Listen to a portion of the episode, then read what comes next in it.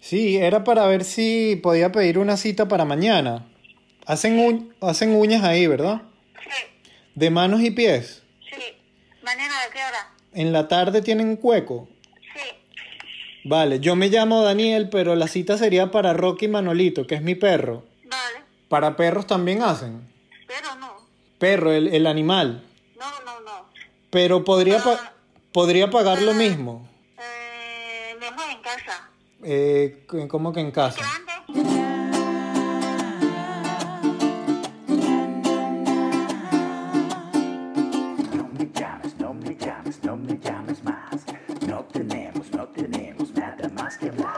Bienvenidos al episodio número 12 de Inelr. Ya no aguanto la risa, así le dicen los chamos. Inelr. Ya no escuchan.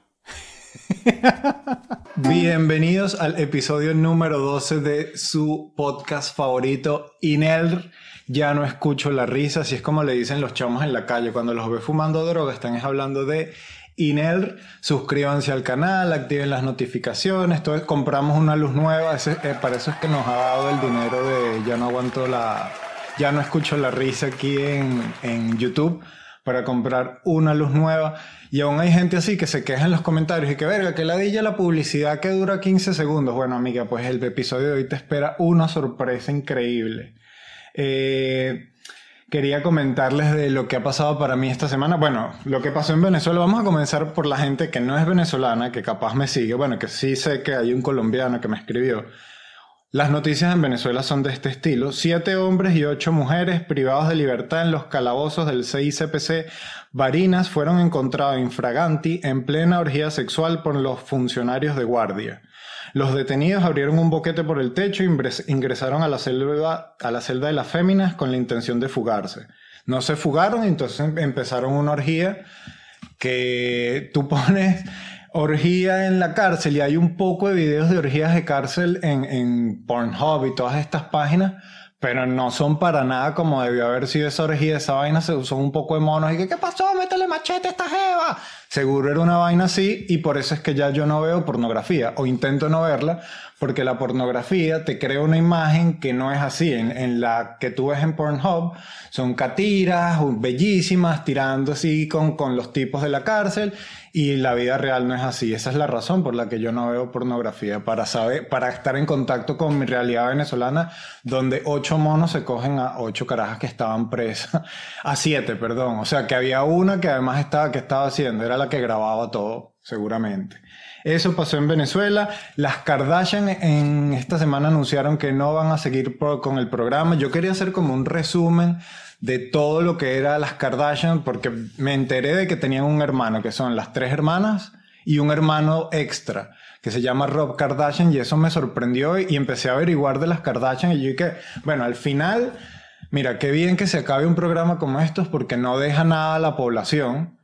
Pero entonces me pongo a averiguar y explican el lío de Kanye West con Taylor Swift y yo que, ah, coño, la- las Kardashian sí te dejan material. Entonces es muy extenso. Es más, tuvieron un padrastro que el tipo era un hombre y terminó siendo trans y se hace el cambio de sexo. O sea, tienen muchas entradas por todos lados y no voy a poder resumirles todo lo que es las Kardashian, pero bueno, les quería resumir un poco lo del lío de Taylor Swift. Porque Kanye, cuando Beyoncé ganó el video de. perdió contra Taylor Swift como el mejor video del año en los VMAs, Kanye West se subió a tarima y dijo: Miren, el video realmente se lo merecía Beyoncé. Esta caraja no tengo nada en contra de ella, pero se lo merecía Beyoncé. Y todo el mundo le cayó encima a Kanye. Menos Kim, que como que ella se mantuvo al lado de Kanye, lo, ah, lo apoyó, Kanye West se perdió del mapa por un tiempo, luego volvió y tuvieron como una conversación telefónica Kanye West y Taylor Swift y él le dijo, mira, disculpa por lo que pasó, eh, yo voy a sacar una canción donde te voy a mencionar y Taylor Swift dijo que estaba bien todo lo que Kanye le dijo, al final... Resulta que la conversación estuvo llamada, eh, estuvo grabada y Kim Kardashian eh, lo dijo por Snapchat. Dijo como que, miren, esta vaina ya yo lo había hablado con Kanye, donde él dice la conversación que tuvo con Taylor Swift. En fin, eh, Kim- el mundo Kardashian es demasiado grande y no lo puedo explicar en un solo programa, así que por mi parte, ni bien ni mal que se acabaron las Kardashian, pero hay muchas cosas como para yo decir qué chimbo esto que se acabaron o qué bien que se acabaron. Así que más adelante les haré un resumen de toda la familia Kardashian. Banksy, otra noticia, se cree que Banksy era Neil Buchanan, el carajo que hacía Art Attack. Después descubrieron, él tuvo que decir en sus redes sociales y en su página déjenme describirme que yo no soy Banksy porque, ¿sabes? Nadie sabe quién es. Yo creo que Banksy es el carajo, se cree que es el cantante de Massive Attack, principalmente porque donde toca Massive Attack aparece un graffiti de Banksy. Que yo no entiendo tampoco eso, muy, yo no entiendo Banksy. Nadie sabe quién es Banksy, pero de repente dicen que este no es un Banksy original. ¿Y cómo sabes tú que no es original si nadie sabe quién es Banksy?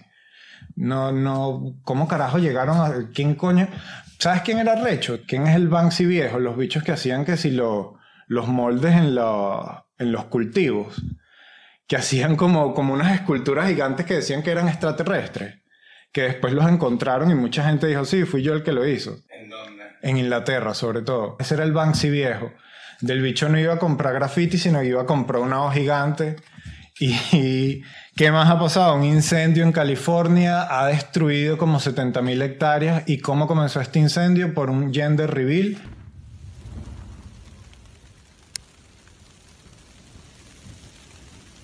La misma caraja que comenzó los gender reveal en el 2008 dijo, por favor, paren esta estupidez. Se están muriendo, se han muerto un poco de, animales, un poco de fauna, por culpa de, de averiguar, unos carajos decidieron hacer una fiesta de gender reveal, lanzaron unos fuegos artificiales, se empezó a quemar todo, intentaron apagarlo, no pudieron, llamaron a la policía. La policía llegó y estuvo horas intentando apagar el incendio, no pudieron apagar el incendio, las carajos están sobre, están en investigación, parece que le van a ver, pueden llegar a deberle 8 millones de dólares al estado de California. Ya sabes, o sea que si cuando ve- ves a un, a un bombero apagando un incendio, le puedes preguntar, ¿y es niño o niña? Le puedes preguntar al bombero para ver qué te dice. Y también con eso del gender reveal, ajá, tú pones y que es niño o niño, y qué pasa si el, que el- el colmo sería que el carajito salga trans después. Y que, ajá, hiciste un gender reveal, pero yo no me identifico con ninguno de los sexos y que quemaste un poco de, de especies en extinción ahora. O como los árabes estos, que, que, que, chimbo que uno diga los árabes estos sabiendo que son tantos, pero uno y que los árabes estos, ya te los imaginas con el turbante y comiendo pampita, pero los árabes estos que hicieron un gender reveal en el edificio más grande del mundo, que, que It's a Boy.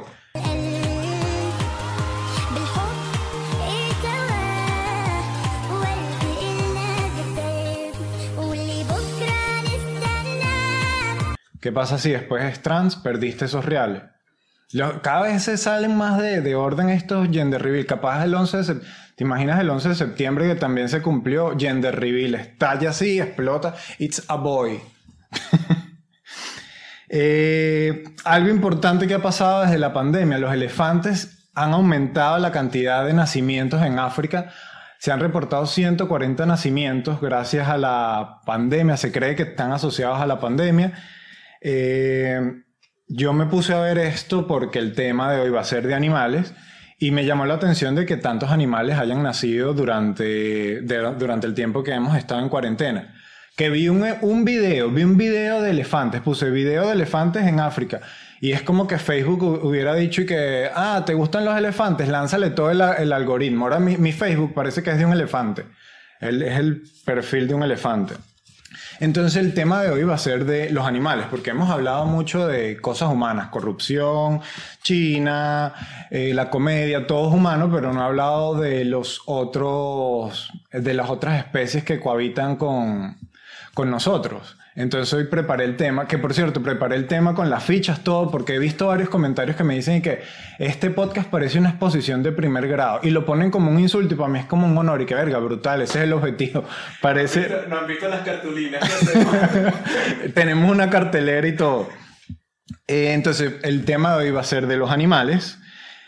Quería hablar de los animales. Yo siempre he sentido mucha afinidad por los animales. De pequeño quería ser veterinario. La verdad es que yo estaba entre comunicación social, veterinaria y odontología cuando quería estudiar. Y, y presenté para comunicación social y veterinaria porque en ese momento veterinaria se estudiaba en Maracay, en Venezuela. Y yo fui para Maracay y yo dije, no, mejor odontología o, o comunicación social porque ni de vaina me iba a ir para Maracay. Siempre he tenido gran afinidad por los animales, siempre me he sentido como que, verga, me gusta tener animales. Mis padres nunca me dejaron tener un perro de pequeño. Pero entonces yo por venganza, como que tenía unos animales, tenía ratones blancos, tuve ratones blancos, con una cola rosada grandísima y se escapaban, me parecían súper interesantes. Tuve hámster por coñazo, la pelotica alrededor de la casa, de repente el hámster se perdió, me acuerdo uno de los hámsters se perdió, hizo un hueco en el colchón y durmió ahí como tres días que olía a, a- olía a orine todo el cuarto. Era como mi venganza por no dejarme tener un perro. Tuve peces, los peces se morían constantemente, no sabía cuidar los peces. Pero me divertía, me divertía ver a los peces en el acuario que teníamos en la casa. No entiendo esa afinidad de tener pajaritos. Tuvo, mi abuela tuvo pajaritos. Que es horrible que, que la gente tenga pájaro y que, ay, mira qué animal tan hermoso, tiene la habilidad de volar, vamos a encerrarlo para verlo no volar más nunca. Y lo teníamos encerrado en la cocina yo me acuerdo que de pequeño, bueno, ni de tan pequeño, tendría como 14 años, decidí liberar a los dos canarios que tenía mi abuela y me imagino así mismo, yo los abrí, los canarios se fueron y me imagino que mismo los habrá agarrado un halcón. Pero me acuerdo que mi abuela me llamó casi que llorando y que liberaste a, lo- a los pajaritos y tal. Y yo lo veía como que estuvo bien y ella lo veía como que estuvo mal. ¿Qué más tuve? Tuve tortugas, tortugas que le salían hongos en los caparazones y las lanzaba así por todo el, el agujero de la, de la batea. Por ahí lanzaba las tortugas, se me morían demasiado. Pero no, no, no, no porque yo las mataba, era porque era un niño que quería tener animales, no, no los sabía cuidar, evidentemente. No tenía conciencia. No, no, muerta. Esperaba que se murieran. Las compraba para que se murieran y ese era todo el objetivo. No, tenía las tortuguitas, pero no sé por qué, que terminaban con el caparazón blanco, les agarraba un hongo, no las sabía cuidar, hasta que por fin tuve un perro, el primer perro que tuve se llamaba Varón, que era un degenerado sexual. Eh, el perro, el problema que tuve con Varón era que a Varón no lo paseábamos mucho, porque en Venezuela yo vivo en- tenía una terraza y el perro se la pasaba ahí y no había necesidad de, no había espacio pequeño, entonces no lo paseábamos mucho y el perro se volvió un degenerado sexual que mantenía relaciones sexuales con los balones de fútbol y de básquet que dejábamos en la terraza, le quitábamos los balones y empezaba a tener relaciones con las macetas. Ese fue mi primer perro, que siempre he pensado que las mascotas como que le enseñan algo a los hijos. Tuvimos el perro, fue por mi hermano menor, porque conmigo nunca quisieron darme el perro, yo lo tuve eso, como a los 12 años fue que llegó a la casa, y fue una conexión brutal, y cuando se muere el perro, te enseña demasiado de la vida, te enseña como que la gente se muere también, y no sé, si ustedes tienen hijos, me parece que, y no quieres explicarles mucho de la muerte, puedes comprarle un perro y él mismo se va a dar cuenta. Al día de hoy tengo un bodeguero andaluz, que es un perro adoptado, lo encontraron en la calle, un perro súper bueno. Y ese, ese sin duda es mi animal favorito, te muestra una lealtad. Es considerado el mejor amigo del hombre. Yo me puse a averiguar del por qué esta frase de- del mejor amigo del hombre. Porque nosotros decimos que es el mejor amigo del hombre y capaz el perro y que verga, bro, yo no soy, yo ni siquiera quiero ser amigo tuyo. Nosotros no sabemos si el perro quiere ser nuestro amigo porque es, eres mi mejor amigo, voy todo, me voy todo el día, te dejo un poquito de agua y un poco de perrarina seca. El perro y que verga, bro, yo no sé, pues, pero tus amigos yo he visto que los tratas diferente. Entonces capaz el perro no quiere ser nuestro amigo, no, no, quiere, no es realmente nuestro mejor amigo.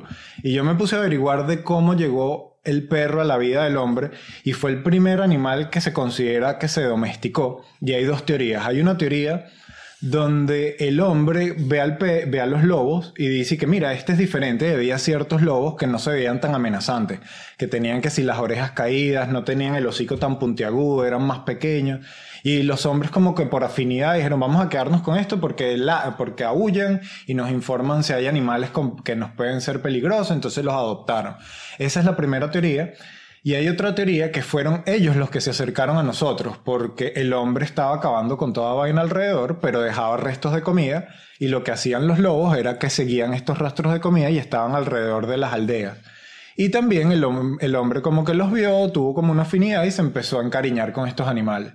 En Asia y en Europa los empiezan a domesticar al parecer al mismo tiempo, pero las razas que domesticaron en Europa no salen adelante. Entonces la mayoría de las razas que vemos al día de hoy son razas que se empezaron a reproducir en Asia hace unos 14.000 años y la agricultura comenzó hace unos 12.000. O sea que capaz hasta están relacionadas, que era más fácil cosechar un pocotón de terreno si tenías como un compañero que te vigilara la zona. Puede ser que sí, puede ser que no. El primer fósil de un perro que al parecer estuvo con humanos se encontró hace 14.000 años. Y la teoría de que ellos fueron los que se unieron a nosotros es la teoría más sonada en el mundo científico. Eso es lo que discuten los científicos. Los bichos en vez de estar cura- curando el COVID y que yo creo que los perros, eso es lo que hacen los científicos muchas veces. Entonces, busqué la historia del por qué se considera el mejor amigo del hombre y fue porque en 1869 un granjero en Estados Unidos tenía un perro que era un, cazador, un- uno de estos olfateadores, y se metió en la, en la casa del vecino. El vecino odiaba a los animales y él dijo, si un animal se mete en mi propiedad, si tu perro se vuelve a meter en mi propiedad, la eterna disputa de que no quiero tu perro cerca de mi casa, no sé qué.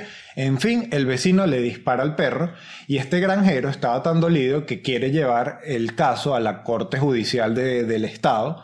Todo el mundo le decía, no te van a parabola porque, ok, el perro es tu propiedad, pero lo que te tienen que dar son 50 dólares y ya, así va a quedar el caso. Y le decían, no sigas con esto adelante. El tipo, más bien, todo dolido, se busca uno de los abogados más arrechos del momento. Y este tipo, indignado de que mataran al perro, le encantaba hacer discursos y se lanza un discurso brutal para hacerlo enfrente del jurado y les voy a leer aquí todo el discurso, es un discurso relativamente corto, pero bastante conmovedor. Él se lo cuenta enfrente de una, él lo cuenta de una corte y el discurso va así. Caballeros del jurado, el mejor amigo que un hombre puede tener podrá volverse en su contra y convertirse en su enemigo. Su propio hijo, a quien crió con amor y atenciones infinitas, puede demostrarle ingratitud. Aquellos que están más cerca de nuestro corazón, aquellos a quienes confiamos nuestra felicidad y buen nombre, pueden convertirse en traidores. El dinero que un hombre pueda tener también podrá perderlo.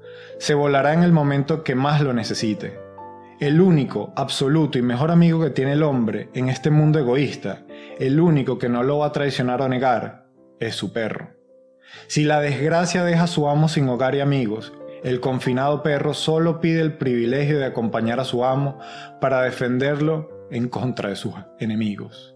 Y cuando llega el último acto y la muerte hace su aparición y el cuerpo es enterrado en la fría tierra, no importa que todos los amigos hayan partido, allí junto a la tumba se quedará el noble animal, su cabeza entre sus patas, los ojos tristes pero abiertos y alerta, noble y sincero, más allá de la muerte. Andrés está llorando de esta. De, este. Acuérdense de suscribirse al canal y darle like, activar las notificaciones, seguirme por redes sociales, arroba Daniel Pistola, Andrés, arroba AnsGM, Apurex, arroba Apurex, el hermano de Apurex. Y para seguir con el tema de animales, hay muchas clasificaciones de animales, están que si los vertebrados, los invertebrados, anfibios, mamíferos.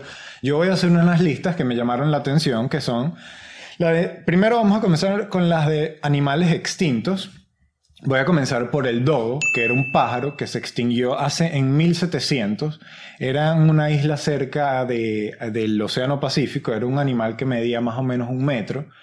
Y el último espécimen que se vio, espécimen, ¿no? Que se vio, fue hace, fue en 1700 de unos carajos que llegaron, llegaron los colonos británicos a esta isla y vieron un pájaro que era como una gallinota, que los humanos ni siquiera se lo comían. Ellos lo que hacían era quitarle las plumas que eran exóticas, pero se llevaron que cerdos, y el cerdo era el peor enemigo del dodo porque el dodo era un animal demasiado fácil de cazar. Los cochinos se comieron a casi todos los dodos que quedaban en la isla y a los otros le quitaron las plumas. Era un animal que se extinguió rapidísimo, duró como 30 años y cuando se lo llevaron a Europa, los portugueses lo vieron y dodo, la, la traducción de dodo es como estúpido. Porque el bicho era muy fácil de cazar, era muy fácil que se extinguiera y había sobrevivido durante tanto tiempo, era porque los humanos no habían llegado a esa isla a investigarla. Entonces, también yo a veces veo como animales que digo, ah, bueno, coño, Dodo, tampoco colaboraste mucho para que los humanos te quisieran. No te veías cuchi como los perros. No eras tan chiquito para no descubrirte. ¿Qué coño estás contribuyendo a la, a la humanidad? Vamos a tener que acabar contigo porque tenemos que construir unos terrenos ahí. Hay otros que dan como más paja. Vamos a poner una foto de un dodo aquí. Todos los animales que aquí, todos los animales que se extinguieron son, dan como paja, pero dan paja porque, coño, porque ya se murieron. Porque tengo otro que es la tortuga pinta, la tortuga gigante de pinta, que es en Ecuador, que tú lo ves y también da una paja porque ya no existe. Pues en cambio ves a un león y es que este bicho es coño de madre, pero la tortuga como sabes que ya se murió, ya quedaba uno. Y en el 2012 fue el último espécimen que se vio, que era el solitario George, que fue trending topic en, en Twitter cuando, cuando murió. Este, esta tortuga la tuvieron en cautiverio y se la llevaron a, un- a una reserva y la intentaron juntar con otras dos tortugas de otra especie muy parecida a ella. Pero a George, al, al solitario George, se lo llevaron a esta, a, este, a esta reserva como en el 2000. Y lo encontraron en 1970, cuando se calcula que él ya tenía como unos 30 años. Pasaron 70 años entonces, no, del 70, tra- 60 años para que llegara a la reserva. Y lo ponen con dos evitas, el bicho no se le paró. Al, curioso George, al curioso George, al solitario George, no se le paró, no pudo procrear y se extinguió al final la especie. El rinoceronte negro también se extinguió hace poco, eh, que me dio curiosidad que se extinguió el negro, pero el blanco está en peligro de extinción. No sé por qué, pero me recordó a las protestas de Black Lives Matter, me imagino así como los rinocerontes negros y que verga, nos tienen jodidos y los blancos y que bueno, nosotros no tanto, pero también vamos por ahí. Y algo curioso, que hay especies que se consideran extintas, por lo menos el águila de cola blanca, que era el águila más, grande de Gran Bretaña, no la veían desde hace 250 años. Y al principio, ah, como, a me- como en marzo, justamente con la pandemia, se volvió a ver la, el águila por al sur de, de Inglaterra. Entonces lo que indica es que hay especies que simplemente se escondieron, porque por lo menos aquí en Madrid, cuando empezó también lo de la cuarentena y todo el mundo tenía que estar encerrado, como al mes se empezaron a ver jabalíes alrededor de la ciudad. ¿Y, y cómo coño? O sea, es el, el coronavirus al final ha sido como positivo para las especies. Es lógico, yo estoy seguro que la mayoría de las especies están a favor del coronavirus. Deben estar y que, verga, vamos a ligarle a este virus, que este bicho está en contra de estos humanos. Y, y ves a los jabalíes alrededor porque los carajos quieren comprar también. Oso polar. El oso polar, ahora estoy hablando, vamos a pasar a otra lista, que es la lista de los animales que están en peligro. Como el oso polar, el oso polar existe desde hace 150 mil años, que se divide del oso pardo. El oso polar puede tener hijos con el oso pardo, pero no mantienen relaciones porque están en hábitats diferentes. Pero si lo ponen en el mismo sitio, ellos pueden llegar a tener un tipo de cría. Pero hace 150 mil millones de años, hace 150 mil años, el oso blanco este se va como más al norte y se divide totalmente del oso pardo. Es como, como los carajos que se van y que te mando el pasaje, oso pardo. Y al final el oso blanco nunca, el oso polar nunca le envió el pasaje al oso pardo. Y al día de hoy está en peligro de extinción. No tanto porque el hombre lo, lo case, sí se comen su carne, los esquimales y todo esto, pero más que todo es porque se están reduciendo lo- los polos y por el hábitat es que está siendo destruida. La mayoría de las especies que están en extinción, que, que se extinguieron, están en peligro de extinción, no es tanto porque el humano se los coma, es más que todo porque em- estamos destruyendo su hábitat. Aunque hay otros que sí nos comemos, como el pangolín, que también está relacionado al tema del coronavirus, que se creía que el pangolín se comió un murciélago, ya queriendo echarle la culpa al pangolín. Le des- y decían que tú te comiste la carne del pangolín contaminada y por eso es que pasó a los humanos. Pero no, al parecer, el, el- al parecer fue un virus que de un- no se sabe ni de qué coño salió. El, todavía al día de hoy no sabemos de dónde viene el virus de- del coronavirus. Pero al parecer ya descartaron el pangolín, pero esta especie está en extinción porque se come mucho su carne en China. El precio de un kilogramo de carne de pangolín es de 60 euros. Y tengo un tweet para que vean cómo coño cocinan el pangolín.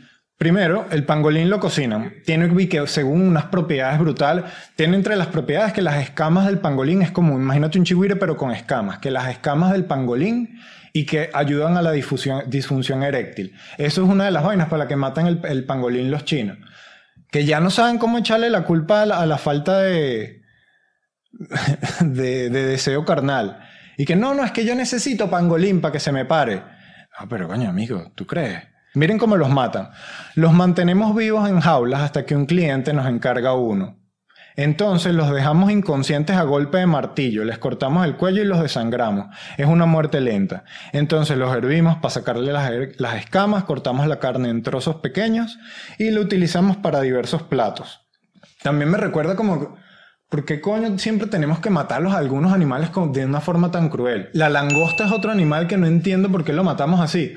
La langosta primero es y que no, no tiene casi carne. Tú pides una langosta y te dan unos utensilios. Y que, ah, ¿quieres langosta? Sí, brutal. Aquí tienes tus tijeras, tus martillos. Tienes que estarle buscando la carne. Y donde tiene más carne es en el culo. Y que la cola de langosta. No, la parte más sabrosa es donde está el culo. Es, es además, la langosta es un ser horrible, es como un extraterrestre. Tú ves una langosta en tu casa y tú te tienes que mudar. Y nosotros decidimos comernos a la langosta, pero de la manera más horrible. Las langostas no deben entender y que, brother, tú me puedes matar como a las gallinas y ya, y que no, te tengo que hervir, viva. Pero ¿por qué? Sí, porque es que la carne es más suavecita, a mí me gusta así. Aunque por lo menos hay animales que los hierven vivos, por lo menos los sapos, y los sapos no se enteran que lo están hirviendo porque la temperatura de ellos va subiendo con, con que vaya subiendo el agua en que lo hierve. Pero las langostas chillan de dolor porque yo he escuchado langostas chillando. En mis pesadillas las escucho. Y existen otro tipo, otra lista que tengo, que son las especies que se descubren al año. Realmente, el promedio de especies que se desaparecen cada año es entre, en- entre 70, eh, no mentira, entre que se extinguen son entre 70 y 150. Y especies que se descubren pueden llegar a ser 200 especies que se descubren al año. No son especies grandes, casi todos son que sí insectos, pero de vez en cuando se descubren mamíferos también, por lo menos. El año pasado se descubrió el orangután de Tapanuli, que es una especie diferente de orangután de esta isla en Indonesia. Y ahí mismo fueron como que buenas y malas noticias al mismo tiempo, porque ahí mismo se descubrió la especie se descubrió que estaba en, extinción porque quedaban muy poquitos de estos animales.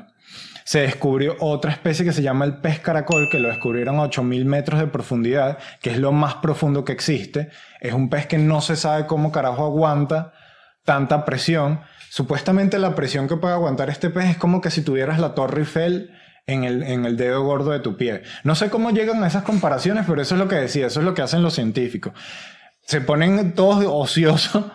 Entonces se quiere estudiar este pez que se llama pez caracol, lo descubrieron también cerca de Japón, para saber cómo ellos hacen para sobrevivir tanto tiempo. Entonces capaz al dodo, que la gente que no, que es un, es un animal que era estúpido y que no se sabía qué hacía, coño, capaz eso nos hubiera servido para algo. A ver cómo ser estúpido en la vida sin que te maten durante años. Tenía la clave el dodo, lo- los extinguimos y ahora no sabemos. Esas son las cosas positivas que te pueden dar las especies y eso es lo malo estar acabando con todas las especies del planeta. Y bueno, para seguir esta conversación de animales voy a invitar a un amigo desde hace muchos años, el tercer invitado Ya no escucho la risa, el padre de Sargento y Raquelita, el señor José Rafael Guzmán. Hola José.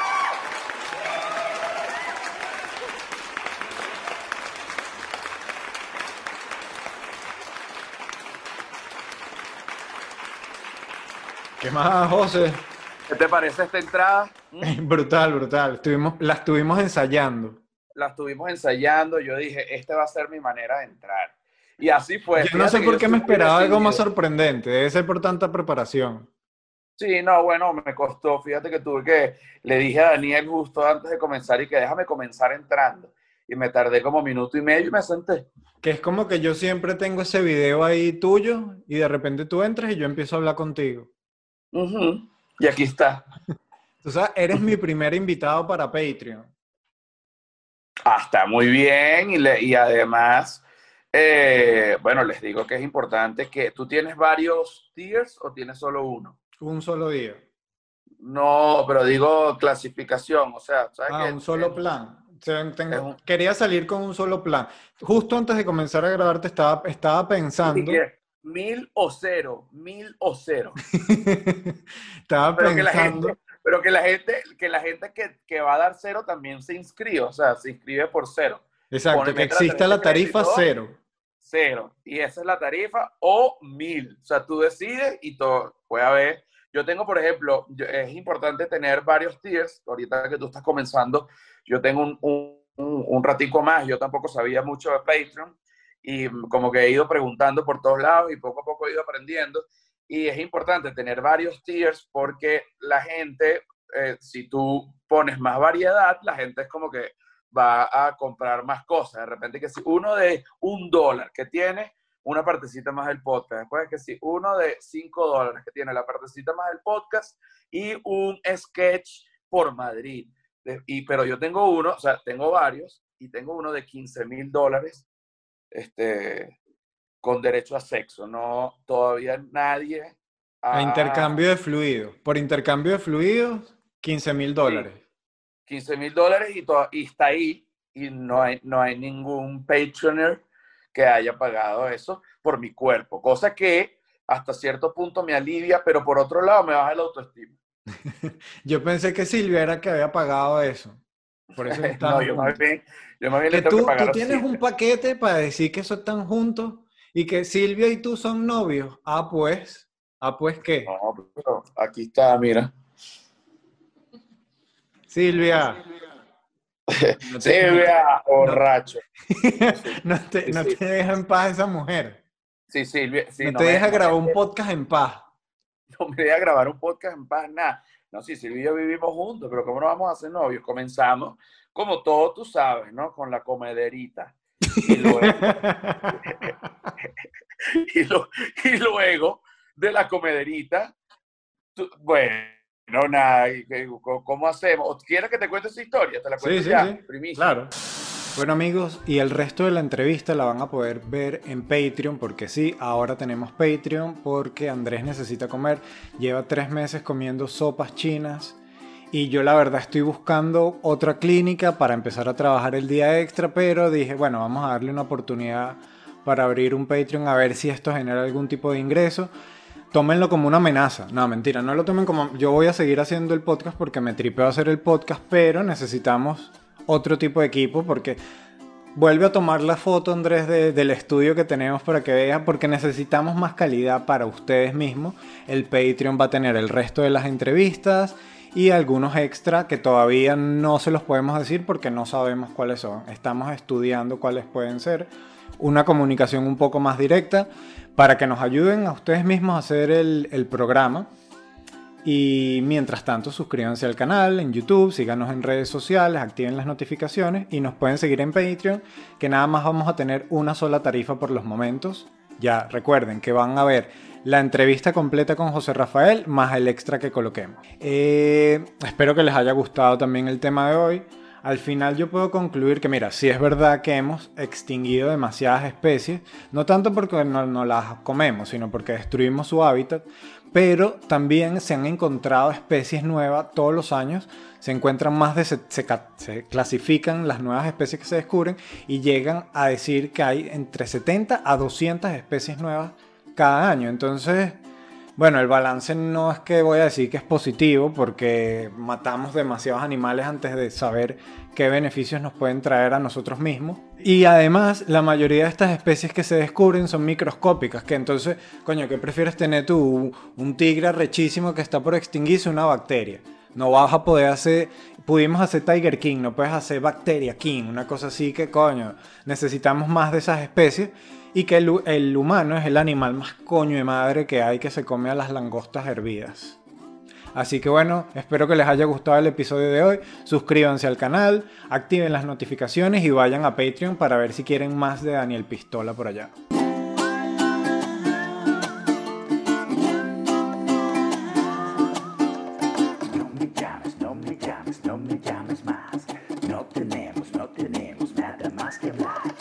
El perro, el perro es pequeño, de 10 kilos. Y las uñas las tiene como una bruja. Le quiero quitar esas uñas tan largas. Sí, no hace animal, solo hace, este si quiere sí, ¿vale? Sí, no, no, lo siento. Pero, pero pagaría lo mismo, no importa que sea un animal, voy a pagar como si fuera No, una sí, persona. Ese no para animal, perdón.